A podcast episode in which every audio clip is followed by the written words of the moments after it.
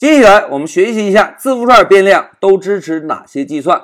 同学们，在 Python 中啊，我们可以使用加号运算符来拼接两个字符串变量中保存的内容。拼接之后呢，会得到一个新的字符串。哎，大家看一下下面的示例代码。如果我们定一个变量叫做 first name，在这个变量中，我们记录一个名字叫做三，然后再定一个变量叫 last name，在这个变量中呢，我们记录一个姓叫做张，然后我们用 first name 加上 last name，是不是两个字符串变量相加，对吧？就可以得到一个三张。哎，因为老外的名字和姓是反过来的。但是同学们注意啊，如果我们让两个字符串变量进行相加，就可以得到这两个字符串的拼接结果三张。那接下来就让我们回到乌班图，在 IPython 中做一个演练。同学们看，现在老师已经提前把 IPython 的 shell 打开。我们首先啊，来定一个 first name 等于，我们先写一段引号，再写一个三回车。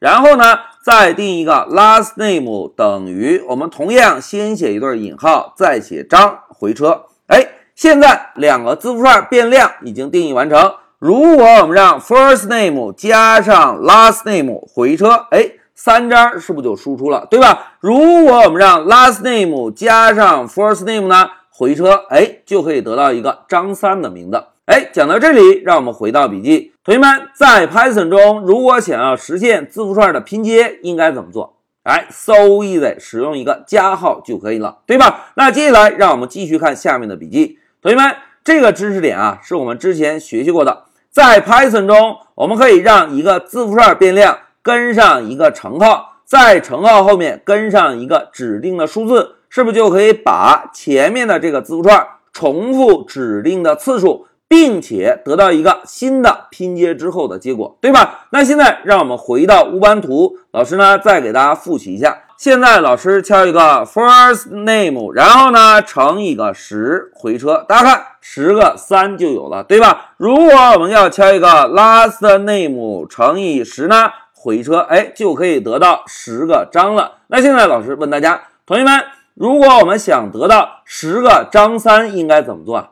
哎，同学们都很机智哦，先用加号拼接，再用乘号重复。大家看啊，老师呢先写一对儿小括号，在小括号内部先写 last name，因为 last name 叫张，对吧？然后呢加上 first name，这个是三，对吧？加完之后，我们在小括号后面跟上一个乘号，乘多少呢？乘上一个十。现在再回车，大家看十个张三出来喽，哎。这个就是加号和乘号连用的方式。那现在让我们回到笔记，同学们，在这一小节中啊，老师呢给大家介绍了两个字符串变量之间的计算，一个是用加号可以拼接字符串，另外一个是用乘号可以重复的拼接字符串，对吧？那讲到这里啊，同学们已经知道了在 Python 中关于字符串我们能进行的两个操作。那接下来我们再看啊，同学们在 Python 中啊。数字型变量和字符串变量之间不能进行其他的操作，哎，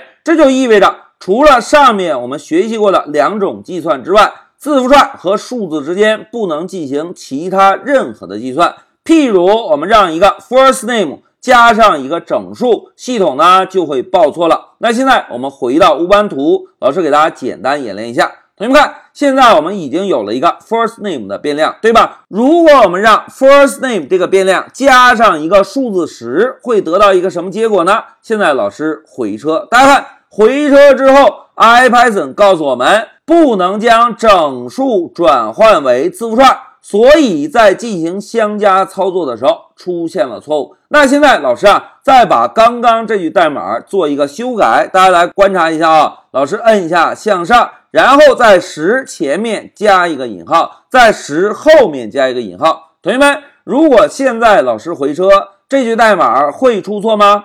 哎，同学们愣了一下。现在老师回车，大家看三十。哎，在这里老师问大家。同学们，为什么这一次我们让 first name 加上十不会报错了？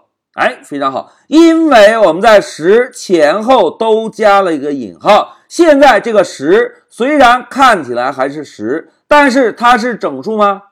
并不是了。现在我们看到的十是一个字符串的十，而第九行我们使用的十是一个整数的十。好，讲到这里啊，老师呢又额外的强调了一下，在 Python 中啊，字符串变量除了用加号拼接两个字符串，用乘号和整数在一起可以重复的拼接字符串之外，其他数字型变量和字符串变量之间不能进行其他任何的计算。譬如我们让一个字符串加上一个整数，Python 是会报错的。好，讲到这里，老师就暂停一下视频。